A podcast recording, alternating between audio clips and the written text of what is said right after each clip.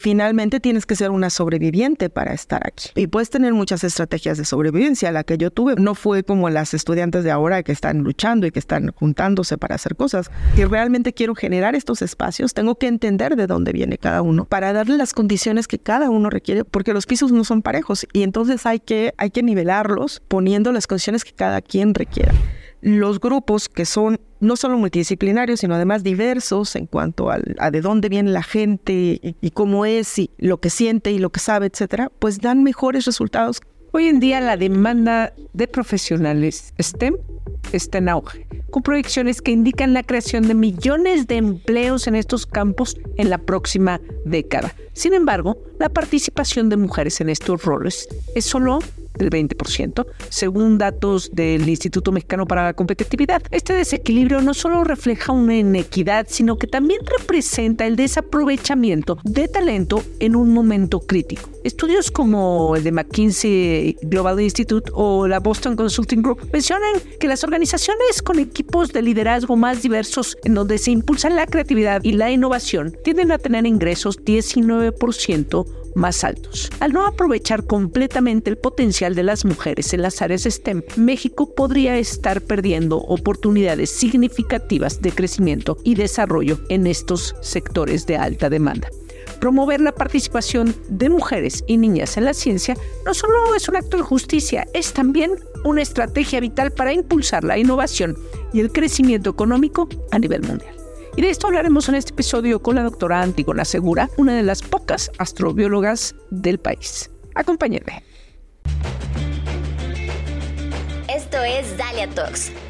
Detonamos conversaciones que retan al statu quo con temas sobre empoderamiento, diversidad, inclusión, equidad de género, liderazgo y life skills. Somos más que un podcast, somos transformación. Hola, ¿cómo están? Yo soy Laura Manso y les doy la bienvenida a un nuevo episodio de Dalia Talks. Somos una producción de Dalia Empower, un movimiento que busca cerrar la brecha de género a través del desarrollo de las life skills y programas para personas y empresas. Recuerden que en la descripción les dejamos nuestro link de WhatsApp y redes sociales. No olviden seguirnos, suscribirse, recomendarnos si les gusta este contenido. Antígona, bienvenida. Pues en el nombre llevas la penitencia, será que hace alusión a la determinación, la fuerza de una obra de Sófocles, ¿cierto? Sí, así es. Sí, yo elegí ese nombre para mí. Ah, tú lo, tú yo lo elegí así. Mejor, ni siquiera puedo culpar a mis papás. Mejor aún. Eres una de las pocas astrobiólogas en el país. Cuéntanos brevemente cómo llegaste a esto y porque hay pocas astrobiólogas en el país? Bueno, yo llegué en principio porque tenía muchos gustos cercanos a la ciencia, me gustaba la biología, me gustaba la astronomía y no tenía idea qué hacer de mi vida hasta que llegó este programa eh, de Carl Sagan Cosmos y descubrí que había algo que en ese momento se llamaba exobiología, que ahora se llama astrobiología, que justamente combinaba esas dos pasiones, ¿no? La vida y este, o sea, entender cómo surge la vida en la Tierra y, y cómo puede surgir en otros mundos y la astronomía porque pues era buscar en el espacio, ¿no? Entonces dije yo, eso es lo que quiero hacer de mi vida, por supuesto en ese momento nadie tenía idea de cómo hacerlo. Entonces, porque la astrobiología es una ciencia pues muy reciente, pues, ¿no? Y como todas estas cosas recientes, pues normalmente pues a lo que se le da más impulso, más dinero, etcétera, pues siempre es eh, lugares como Europa, como los Estados Unidos. Entonces en México en realidad una de las razones por la que en general no hay personas que hacemos astrobiólogas así como un montón, pues tiene que ver con el apoyo que se les da en general a las ciencias planetarias en, en este país. Entonces, hace más de 20 años se fundó la Sociedad Mexicana de Astrobiología, en donde de hecho hemos, la mayoría de las presidentas hemos sido mujeres, no ha habido algunos presidentes. Al principio solo eran presidentes, pero eh, desde que, digamos, tomamos el poder con la doctora Elba Escobar, después de ella, pues ha habido una serie de investigadoras que han sido eh, presidentas de la sociedad, incluyéndome a mí. Entonces sabemos algunas, pero en general el problema con la astrobiología es que somos pocas personas en todo el país. E increíblemente una de las cosas que más les ha asombrado a la gente es que la mayoría de las que estamos somos mujeres, pero somos todavía muy poquitas, pues, ¿no? No es una falta de interés, recibimos correos de muchos estudiantes que quieren estudiar esto, pero otra vez no hay el apoyo en términos de becas, en términos de más personal que pueda recibirlos en sus laboratorios, ¿no? Porque somos finitas. Entonces, este, pues ese es, ese es el panorama ahorita de la astrobiología en México, pues que somos muy pocas. Digo, qué es la astrobiología, dijiste. Es entender cómo la vida se formó en la Tierra y cómo se puede formar en otros planetas o en otros espacios.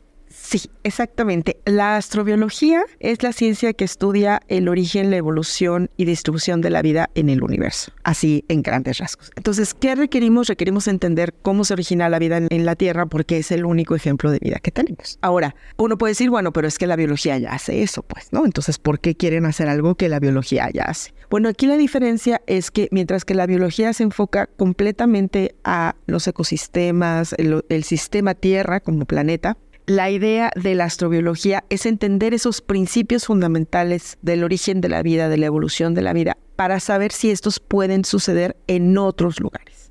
¿Qué lugares esperaríamos que estuvieran habitados o que fueran potencialmente habitables? Pues los cuerpos planetarios. ¿Qué entendemos por un cuerpo planetario? Pues es un planeta o un satélite. Por ejemplo, Europa, la luna de Júpiter, que es un es un satélite helado que le llamamos, tiene una cobertura de hielo, un eh, océano de agua líquida y entonces, bueno, pues, por ejemplo, ese tipo de cosas, en medio de lo astro y de lo bio está entender justamente a los planetas. Entonces también hay esta cosa que le llamamos lo geo, que es pues cómo funciona un planeta, por qué la Tierra es un planeta habitable, cómo se forma un planeta habitable, qué, ingredientes necesita a la hora de que se están formando los planetas, por qué la Tierra es habitable y pues hasta ahora Marte no parece muy habitable, aunque quizás lo fue, eh, Venus tampoco, Júpiter pues definitivamente no. Entonces hacemos esta, esta comparación también, ¿no? Entonces, y lo otro pues es crear estrategias para detectar vida, porque pues, o sea, esto no es ciencia ficción, no es nomás decir, imaginarnos, ah, pues sí, mira, a lo mejor hay seres flotando en las nubes de Júpiter. No, se trata de decir si hay vida, cómo la vamos a detectar. Entonces estamos también haciendo estrategias y en ese sentido la astrobiología está en un momento magnífico porque estamos por realizar el mayor experimento de la humanidad. Creo que quizás junto, mm, mm, bueno, las personas que, que hacen física podrán decir que también están, no sé, la detección del bosón de Higgs o es la detección de las ondas gravitacionales. Bueno, junto con esos experimentos tenemos eh, la posibilidad de detectar vida en otros mundos en los próximos 10, 20 años con los nuevos telescopios que estamos. O sea, nos enteraremos quienes estemos aquí en esos próximos años, si hay vida ¿Estamos hablando de, de, los, de los planetas cercanos, los que mencionaste, o estamos hablando de otros más lejanos? Bueno, tenemos dos estrategias, una para el sistema solar, en donde pues la idea es ir, por ejemplo, en Europa rascar el hielo, es un reto tecnológico enorme, pues, porque no es una capita de hielo, es una capa enorme y hay que mandar información de regreso. Estamos ya en, en Marte, explorando Marte, no exactamente buscando vida en Marte, pero sí armando todas las piezas para después poder buscar vida en Marte o saber en qué lugares serían los mejores para buscar vida, ya sea extinta, o sea, que, que ya que sea fósil, pues, o que todavía esté por allí.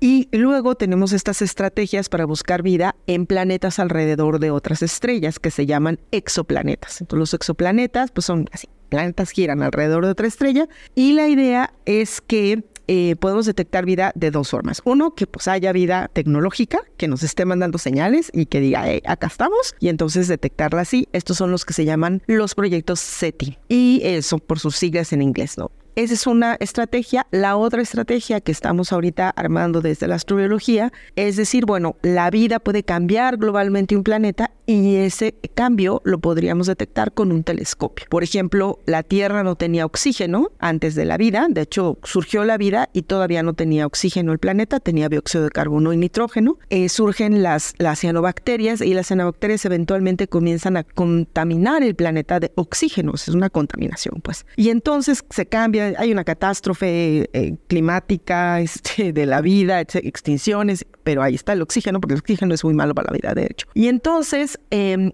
hay esta revolución y ahora este 21% de oxígeno que tenemos es observable con un telescopio. Desde otra estrella. Y entonces es una señal de vida. ¿Por qué? Porque no hay ningún otro proceso en la Tierra que pueda generar esa cantidad de oxígeno. Entonces la idea es que la vida microscópica, porque de hecho fue la vida microscópica, hoy en día pues las plantas colaboran, ¿no? Ya sabemos, Chapultepec y eso colaboran con el oxígeno, pero básicamente siguen siendo las bacterias quienes siguen produciendo eh, el oxígeno. Entonces el oxígeno es una señal de vida microscópica en la Tierra. La idea es encontrar si hay planetas que tienen compuestos químicos que no puedan ser explicables por ningún otro proceso más que la vida. Y para eso requerimos cierto tipo de telescopios, de los cuales todavía no tenemos en el espacio ni sobre la Tierra estamos en eso, pues, ¿no? Bueno, ¿y tú qué crees? Que obvio que hay vida en otros planetas. Pues no sé, es, es, es, es una cosa, siempre me hacen esta pregunta muy constantemente. El, lugar común, pero ya voy a sí, Pero y, y, casi siempre, y contesto lo mismo, porque la opinión de alguien que hace ciencia no es una, no es entonces que es que es que la doctora dijo que sí que hay claro, claro que tú lo digas ya este entonces no no no no funciona así pues no entonces por supuesto que me encantaría que existiera vida en otros mundos eso es, como no entonces pero en realidad el hecho de no saber y juntar todas las piezas esa, es, la emoción del del, asunto. entonces no sé y este y soy muy feliz sin saber espero pero espero tener la evidencia un día cómo hablas un poco al principio de cómo hay pocas, pocos astrobiólogos, astrobiólogas, ¿no? En México, pues debido a las circunstancias de la ciencia, que países este, de, más avanzados, este, pues le invierten más, etcétera, etcétera. Tu camino personal fue, fue complicado, entiendo entonces que una de las eh, presidentas del, ¿cómo dijiste que es? La Sociedad Mexicana de, de Astrobiología. De Astrobiología, no voy a equivocar abrió, digamos, abrió puertas y está abriendo puertas a las mujeres? En general, sí, ella está colaborando ahora este, un poco menos con la sociedad, pero definitivamente, bueno, este, la doctora Elba Escobar pues fue directora del Instituto de Ciencias eh, del Mar y Limnología, ¿no? Definitivamente pues ha sido un ejemplo en, en muchas cosas dentro de la ciencia, aunque ella específicamente no se dedica del todo a la astrobiología, eh, pero ella, bueno, tomó la batuta después de que el doctor Rafael Navarro González dejó la, eh, la presidencia de la sociedad. Y porque originalmente lo que pasa es que la sociedad fue así como un grupo de señores que este, decidieron que pues iban a hacer una sociedad sobre cuestiones de la vida en el espacio y, e invitaron a, las personas que ellos sintieron que pues eran los que, ¿no? Entonces yo era estudiante de doctorado en ese entonces del doctor Navarro, este Navarro entró y así fue como empezaron. Y entonces eventualmente se involucró la doctora Elba Escobar y ella pues tomó, tomó la batuta y después cuando ya digamos las estudiantes del doctor Navarro crecimos, ¿no? La doctora Sandra Ramírez, este, eh, yo misma, pues entonces ya nos topó a nosotras de la Sociedad Mexicana de Astrobiología, pero básicamente eh, dedicadas 100% a la astrobiología, pues somos solamente este, Sandra Ramírez y yo aquí en México. Hay otras investigadoras que hacen algunas cosas, eh, digamos, además de su ciencia, hacen un poco de astrobiología, eh, como por ejemplo la doctora Leticia Carigi, que está en astronomía, em, la doctora Lilia Montoya, que ella está ahorita en este, trabajando justamente con Con la doctora Elba Escobar. Entonces, digamos que así de tiempo completo somos poquitas y luego hay algunas que de repente le entran o este a las cuestiones de, de, la astrobiología. Fuiste galardonada en 2021 con la medalla al mérito Hermila Galindo. En esta cuestión en la que en la que debemos impulsar a más mujeres en carreras STEM eh, y más mujeres en la ciencia particularmente, ¿qué te dejó esa, esa, o qué te ha dejado esa, ese reconocimiento? Eh, y hablando sobre tu propio también, tu propia voluntad de querer también impulsar a las, a las niñas y a las mujeres en estas carreras. Bueno, en, principio, digamos, el, reconocimiento llegó en un momento muy, muy complicado de, de, mi vida, de mi carrera. Em, pero antes de eso, digamos, o sea, llegar a ese, a ese reconocimiento, eh, o sea, para mí era muy difícil ir y decirles a las niñas, porque me invitan, ¿no? Pues a, a emocionar, ¿no? A las niñas a que lleguen a la ciencia. Y, en realidad ellas están emocionadas, pues. El chiste es no quitarles esas ganas después. Pues, exacto. Lo que pasa es que se les quitan después. Y entonces del otro lado, pues estaba eh, mis vivencias dentro de la universidad, en donde las eh, jóvenes, las estudiantes empezaban esto, todos estos movimientos para cambiar los reglamentos universitarios, para que se considerara la violencia de género, para que se tomaran en cuenta todas las denuncias de violencia de género que había. Este, por supuesto, las historias que tengo de manera directa e indirecta sobre distintas formas de discriminación dentro de la ciencia, pues, ¿no? Los, desde los comentarios que parecen simples, que parecen chistes, o sea, que ellos suponen que son chistes, pero que no son chistes. O sea, este golpeteo constante que, que vivimos las mujeres cuando entramos a carreras de ingeniería, a carreras de ciencia, pues, ¿no? Y que finalmente tienes que sobrevivirlo, ¿no? Entonces, mientras el resto de tus compañeros lo que tienen que hacer básicamente es por pues, resolver sus ecuaciones y su, digamos, el sufrimiento, pues es que entiendas o no entiendas las cosas, que las aprendas, que tengas tiempo, etcétera. Para nosotras, además de eso, era esta carrera de resistencia, pues, ¿no? Entonces, ¿con qué cara voy? Y yo les digo a las niñas, vengan a la ciencia cuando yo sé lo que les espera, cuando yo sé que finalmente tienes que ser una sobreviviente para estar aquí. Y puedes tener muchas estrategias de sobrevivencia. La que yo tuve no fue como las estudiantes de ahora que están luchando y que están juntándose para hacer cosas. Mi sobrevivencia fue convertirme en, o sea, camuflajearme de lo mismo que el resto ¿no? Pues fui la única mujer de mi carrera de, física, por ejemplo, y entonces yo me convertí en una agresora junto con esta cultura, ¿no? De este machista. Entonces, entender que había que cambiar las cosas de la academia desde quienes hacemos, o sea, desde quienes somos responsables de recibir a la gente, pues, ¿no? Porque ahora no puedo decir así como que, bueno, es que, no, pobrecita de mí, pues soy una mujer oprimida. Bueno,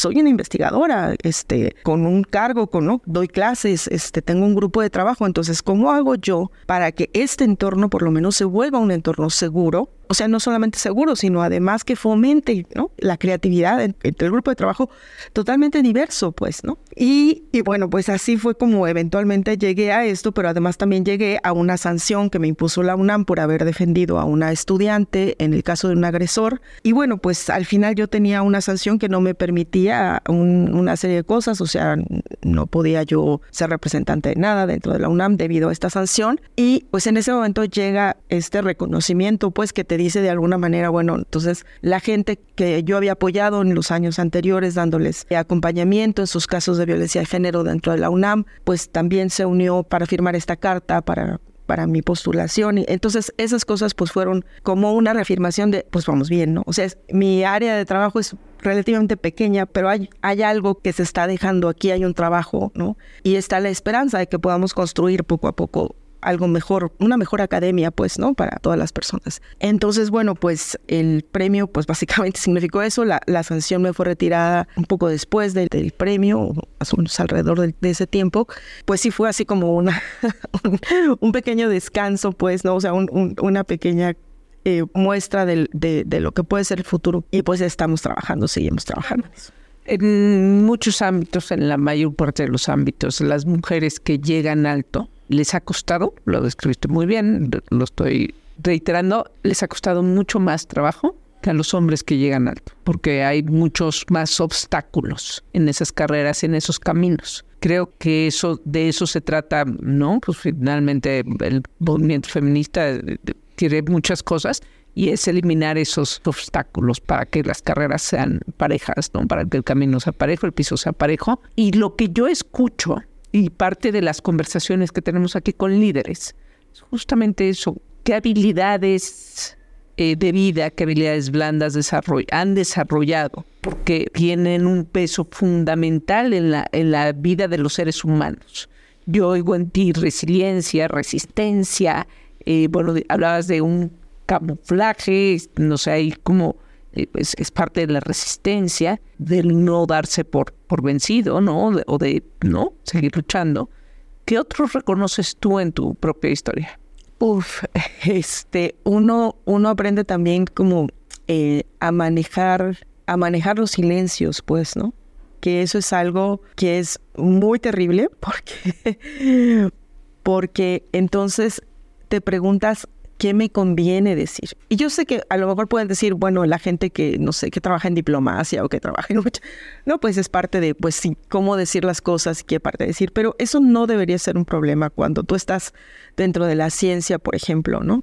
Y hasta dónde tengo que pelear porque mi idea que se me ocurrió a mí y no al que lo repitió, ¿no? Este, este o hasta dónde tengo que pelear para que escuchen lo que les, estoy diciendo. La comunicación activa, o sea, que tiene que ver mucho con, o la escucha activa. Entonces eso ha sido un camino complicado porque otra vez que yo no debería estar gastando mi energía en esas cosas, pues, pero uno la tiene que gastar así. Y la otra cosa que también he aprendido es que las cosas no son iguales para todas las mujeres ni para todos los hombres, pues no. O sea que, que a lo mejor una mujer blanca que ha tenido un montón de privilegios. En la UNAM es muy común, por ejemplo, ¿no? Que vengan estas personas que vienen de familias con mucho capital cultural, ¿no? Que yo le llamo, que no necesariamente son adineradas, pero que son gente que sus tíos, sus primos, sus papás, sus mamás, pues ya eran académicos, académicas que los llevaron a Europa, ¿no? Porque hicieron allá una estancia y entonces son gente que ha visto otras cosas, o sea, las pláticas que oían en sus casas, ¿no? Es, a esto le llamo un capital cultural, que claro que llegan con otra realidad y con otras herramientas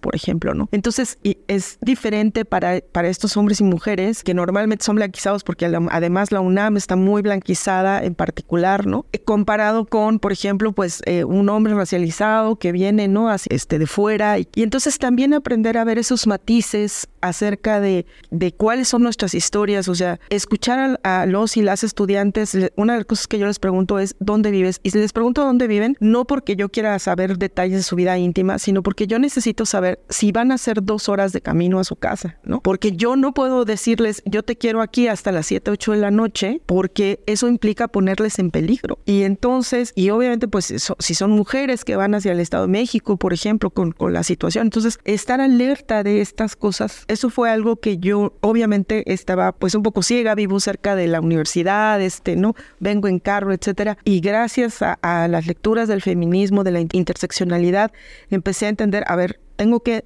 saber, ¿no? De dónde, porque, o sea, si realmente quiero generar estos espacios, tengo que entender de dónde viene cada uno para darle las condiciones que cada uno requiere, porque los pisos no son parejos y entonces hay que, hay que nivelarlos poniendo las condiciones que cada quien requiera. Entonces, eso creo que ha sido una de las partes que más me ha costado pensar, porque pues uno no sabe lo que no puede ver, ¿no? Y uno no, o sea, uno no sabe lo que no sabe, pues. Bueno, no hay liderazgo sin empatía sí eh, hay que trabajar mucho en la empatía. No es necesariamente natural, ¿no? Pues no es necesariamente natural, exactamente. Visítanos en dalianpower.com y conoce nuestra misión de cerrar la brecha de género a través del desarrollo personal y programas para el crecimiento de empresas. Desde la otra parte, desde en los resultados de la ciencia, en las investigaciones, en cómo pondrías, cómo nos explicarías por qué es importante que las mujeres se involucren y estén presentes en la ciencia.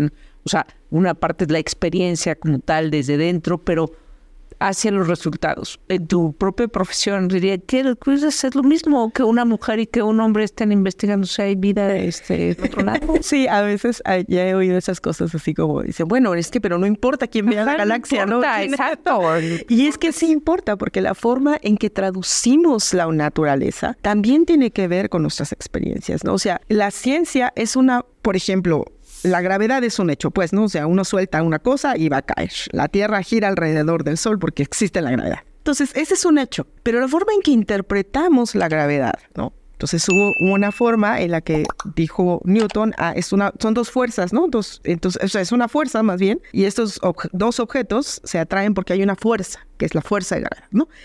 Y esa cosa como a distancia, medio mágica, sí, bueno, la aceptamos porque funcionaba. Y después llegó Einstein y dijo, no, miren, esto es un campo, esto se va a deformar y entonces por eso, ahora como de forma natural, surge la gravedad. Eran dos visiones distintas de la gravedad que funcionaban dentro de, o sea, la primera forma de ver la gravedad de Newton funcionaba esta cierta escala. Entonces, la forma en que explicamos el mundo se puede explicar de muchas formas y a veces puede funcionar aunque de manera limitada. Entre más visiones tengamos observando un fenómeno, podemos esas interpretaciones de ese fenómeno, nuestra explicación de ese fenómeno, puede ser mucho más amplia. Un ejemplo que a mí me encanta es la arqueología, por ejemplo, ¿no? Entonces, en la arqueología están los objetos rituales.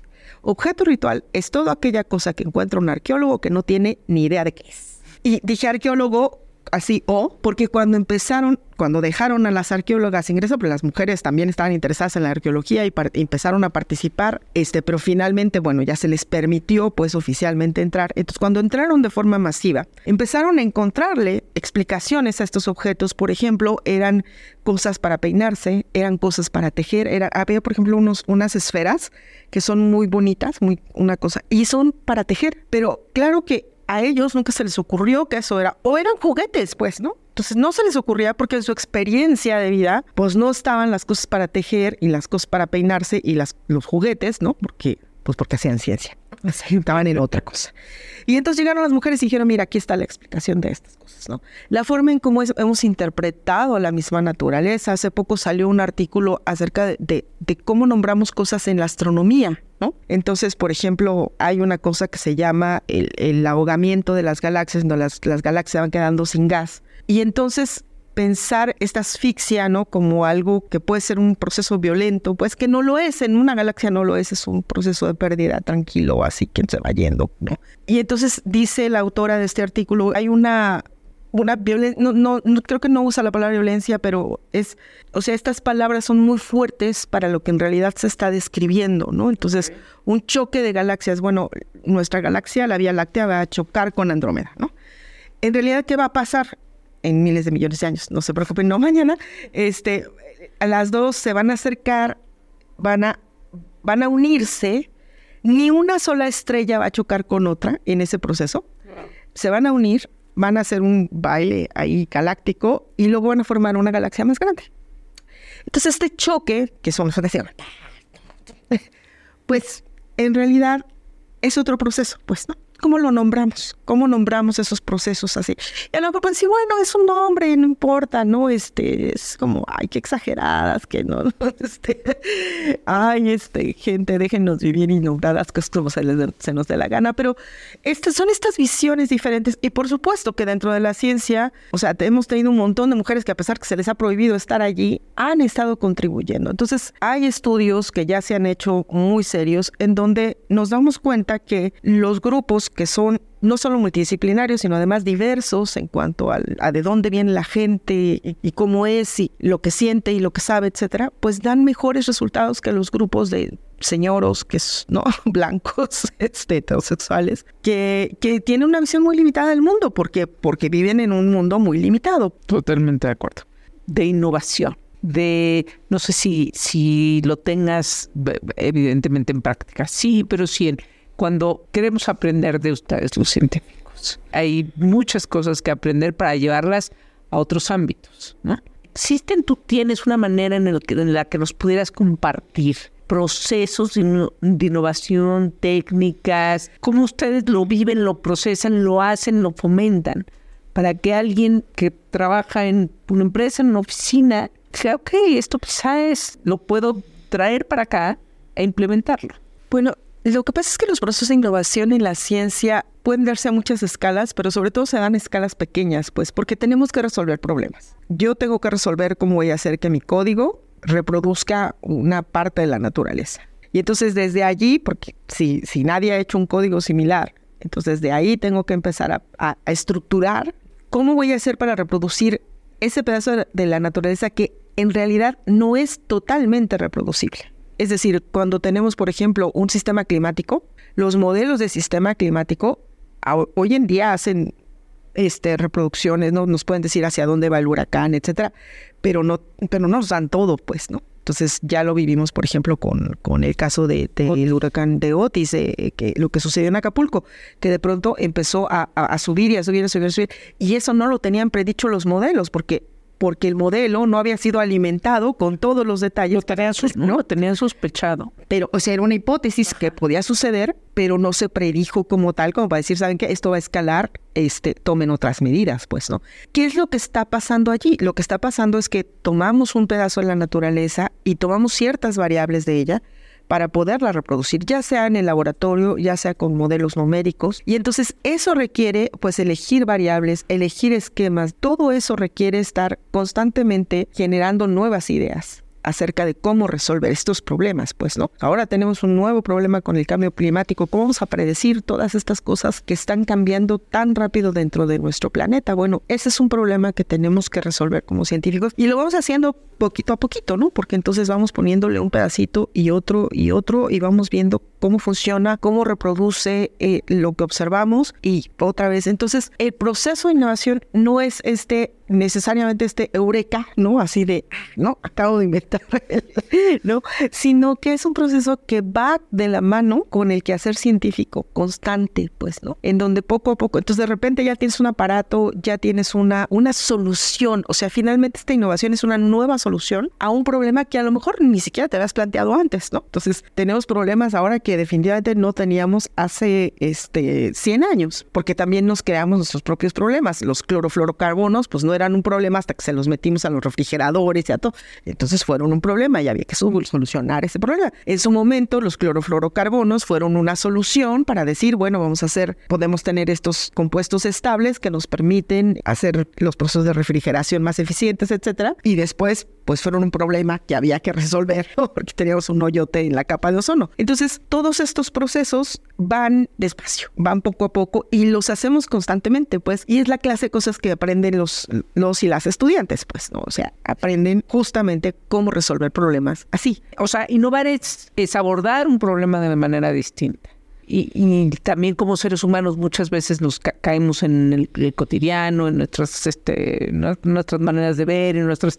O sea, al final el que tiene la habilidad de salirse de ahí y dar un paso para atrás, para un lado, ¿no? Es, es cuando dices, ok, aquí está, ¿no? Ustedes lo tienen como, como, como parte de su vida, ¿no? O sea, así funciona, así funciona y creo que ahí está el aprendizaje, ¿no? El actúas, ¿no? Crees que ya la vida es así, justo no, justo, eh, y creo que es una, una cuestión de, para nosotros, los que no somos científicos, forzarnos también a a que nuestro cotidiano, en, nuestro, en, la cotidiana, nos salgamos del problema para verlo desde otro lado. Eh, y eso es, hay que educar a la mente para, para eso, ¿no? Creo que ese es, eso es muy importante. ¿Cuál es tu consejo? Eh, un poco ya, ya, hablamos de eso, pero si, si quieres dar un consejo, si tienes una recomendación para las mujeres que se envuelven eh, hoy en día, o sea, decías, no, bueno, es que no les voy a recomendar a las adolescentes, a las niñas, este, que se emocionen, este, porque el camino es difícil. Pero, pero vale la pena. Bueno, cuando haces lo que te gusta, sientes que vale la pena, pues, ¿no? Entonces, eh, yo puedo decir que, no, obviamente estoy muy contenta de ser científica, porque no sé qué otra cosa haría. La otra cosa que me gusta mucho es bailar salsa, entonces tal vez sería bailarina de salsa, una cosa así. Este, si no, si no estuviera haciendo ciencia, pero en realidad no, no, no, no sé qué haría de mi vida. Creo que una de las cosas más importantes que hemos aprendido de la historia más reciente de las mujeres del feminismo es la organización, pues, ¿no? O sea, lo que cambió las cosas en la UNAM fue que las estudiantes se organizaron, pidieron, no fueron escuchadas, pararon escuelas y finalmente las escucharon, cambiaron las cosas, ¿no? O sea, yo estaba en las reuniones donde les dijeron, cambiar la legislación de la UNAM es imposible, eso no va a pasar, pidan otra cosa, ¿no? Y ellos dijeron, no, eso es lo que necesitamos. Y la legislación de la UNAM cambió. Y no solo cambió, cambió toda la estructura legislativa de la UNAM, porque entonces te cambiaron la forma en que trabaja la unidad de, de denuncias. Y, o sea, ellas transformaron a la universidad de una forma que no lo había hecho otro movimiento. O sea, tuvimos movimientos anteriores en el que uno, pues paramos las, porque yo estuve en, esa, en la huelga del, del, 2000, ¿no? Cuando paramos las cuotas, ¿no? Pero no hubo una transformación de la universidad en realidad ahí, ¿no? O sea, lo que hubo fue que no haya cuotas y quisimos cambiar otras cosas, pero digamos que pues no pasó de allí. Quizá la huelga anterior, la del CEU, fue un poco la que reestructuró más cosas dentro de la UNAM, pero este es el primer movimiento de este siglo que cambia cosas estructurales dentro de la UNAM, por ejemplo. Entonces, organizarse me parece fundamental. Esa es una. Y la otra también es que una tiene que estar consciente de sus privilegios. O sea, las mujeres sí podemos ser discriminadas, en muchos ambientes lo somos, pero no todas sufrimos las mismas opresiones, pues. Y eso es importante, porque creo que ponernos en el papel de decir, es que soy mujer y por eso me van a discriminar, bueno, tal vez, pero eso no implica que yo no puedo ejercer esas mismas violencias hacia otras personas. Y una de las cosas que ha estado sucediendo es que llegan las mujeres a ciertos puestos, ¿no? Y como nunca internalizaron, nunca pensaron, ¿no? cuáles fueron los mecanismos de sobrevivencia, siguen replicando los mismos esquemas. Y entonces, bueno, sí, qué bueno que tenemos más mujeres allí, pero la estructura sigue intacta porque la siguen sosteniendo. Y entonces había que ponernos a pensar cuando llegamos a cualquier puesto de poder y por mínimo que sea, soy una profesora, tengo un cierto poder sobre mis estudiantes. ¿Cómo vamos a hacer para no replicar y fortalecer la estructura? Pues, ¿no? Entonces, creo que eso sería muy importante que lo pensemos las mujeres que, que, estamos llegando, que ya llegamos, que vamos para arriba. Pues, o sea, no solamente se trata de, de romper los techos de cristal, ¿no? Dice Dalia de la Cerda. Bueno, y luego quién va a barrer los pedacitos del techo, pues, ¿no? Entonces, esa parte eh, hay que pensarla, ¿no? O sea, estamos sobre quién estamos pasando por subir. Eso, esa me parece una reflexión muy importante que tenemos que hacer de manera personal. Claro, tu, tu condición de mujer o tu eh, circunstancia puede ser muy distinta a la de otra mujer que tienes. Claro, por, por supuesto, ¿no? Entonces, o sea, pienso, no sé, las mujeres racializadas, pues, ¿no? Este, o sea, tienen violencias que yo no voy a tener. O sea, a mí no me persiguen en una tienda, por ejemplo, ¿no? O sea, y obviamente cuando llegan a la ciencia hay una serie de, sesgos implícitos que ven en ellas que no van a ver en mí porque yo paso por una mujer blanquizada, aunque no, no sea blanca, pero, pero dentro de nuestra estructura social, soy una mujer blanquizada. Entonces, por ejemplo, nada más pensar, pues, ¿no? Cómo vive una mujer racializada, eh, la ciencia, y es una experiencia que yo no tengo, y que como yo no la tengo, tengo que escuchar entonces cómo se está viviendo desde la empatía, ¿no? Desde y cómo puedo colaborar a que ellas tengan un mejor ambiente y no, no decir, bueno, pues es que son, son exageraciones, es que eso no pasa, porque no me pasa a mí, entonces no pasa, ¿no? Claro, estamos sancionando de la misma manera de lo que nos estamos quejando. Y fortalecemos la estigma. Claro, y eso pues no ayuda, no ayuda al feminismo, no ayuda a crear piso parejo en serio y al contrario, divide, divide y pues entonces si, no estás, si no te unes, ¿cómo vas a tener fuerza? Muchísimas gracias, Antigona. Gracias. Em, preguntas de la audiencia. Aquí, arroba Fabi Durán, nos bueno, te pregunta, ¿tuviste modelos femeninos a seguir mientras avanzabas en tu carrera? ¿Cómo crees que la presencia de modelos a seguir puede afectar la participación de las mujeres en carreras STEM? No, nunca tuve. No tuve hasta, o sea, la primera mujer con la que trabajé fue cuando llegué al postdoctorado, a mi segundo postdoctorado, ni siquiera el primero. Entonces hice la licenciatura, la maestría, el doctorado y el primer postdoctorado, esos son como 10 años de 4, 5, 6, 7, 8, 9, 10, no, 15. Este, 15 años en los que no tuve un referente femenino, eh, alguien con quien trabajar de forma directa. Y ciertamente sí es algo que me hizo falta, eh, pero que yo no lo veía, o sea, no me di cuenta, ¿no? Hasta dónde era grave, porque bueno, yo sentía que era uno de ellos, pues, ¿no? Es el camuflaje, entonces yo soy uno de ellos, entonces no necesito esas cosas. Y no es cierto, pues, ¿no? Porque, porque entonces ya hablando con, con la que fue mi jefa en ese entonces, que, ahora somos amigas, la doctora Victoria Medus, pues entonces ya te das cuenta lo que es para una mujer llegar allí dentro de la ciencia. Y entonces te abre los ojos de decir, chin, o sea, yo no había estado viendo esto, ¿no? Y hay cosas que no vi porque en parte ella llegó antes y, y me protegió, pues, ¿no? Pero que en el camino, mientras no tenía quien me protegiera, pues me tuve que defender como pude, ¿no? De estas cosas. ¿no? Desde los comentarios, desde este, pues otro tipo de violencias. Entonces, definitivamente me hizo falta, pues me hizo falta alguien que me que me dijera, mira, esto puede suceder, pero aquí estamos, pues, ¿no? Para, para apoyarte y para, para caminar juntas, pues, de alguna manera. Pues varios, varios aprendizajes en este episodio, varios mensajes importantes. Creo que mucho, pues eso tiene que ver que esas niñas que están interesadas en la ciencia. No se desanimen con el paso del tiempo, aunque se la pongan complicada, aunque les digan que no, aunque les digan que eso no es para niñas, y no la ciencia, hay otros ámbitos también, y lo eh, decimos mucho aquí, eh, pues este, es lo que hay, hay que darle. Eh, la interseccionalidad, pensar también en otras mujeres fundamentales, no creer que mis problemas son los son los únicos y que, no existen más que mi tipo de problemas, ¿no? Es, es, es, es un punto creo que muy importante. Y finalmente la innovación, de lo que podemos implementar saliéndonos de la caja, que nos, nos hará más fácil la existencia, la vida, el trabajo, lo que sea.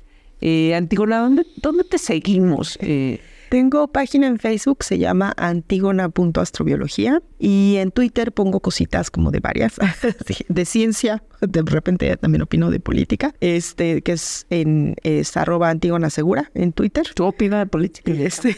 No es gente este, involucrada en la política. Pero también, bueno, también luego, luego hablo de artículos que han salido o de debates pues que hay en la astrobiología y cosas así. Entonces, digamos que esas son las dos páginas, antigona.astrobiología en Facebook y Antigona Segura en Twitter, pero bueno, ahí, ahí también anuncio charlas que doy y cosas así, ¿no? En, en, Twitter y Facebook. Muchísimas gracias por estar en Dale Talks, Antigona. Muchas, muchas gracias por tu tiempo. Gracias a ustedes. Bueno, pues hemos llegado al final de este episodio. Yo soy Laura Manso, me encuentran en redes sociales como arroba Laura Manso. Recuerden mandarnos sus comentarios, lo que aprendieron. Recuerden contarnos eh, a ver, cuéntanos cuál fue la última innovación que practicaron, hicieron, inventaron en su, en su vida laboral. Aquí estamos, nos encontramos en el próximo episodio de Dalia Talks. Gracias. Te esperamos en nuestro siguiente episodio de Dalia Talks. Compártelo y únete a nuestra comunidad. Gracias por escucharnos.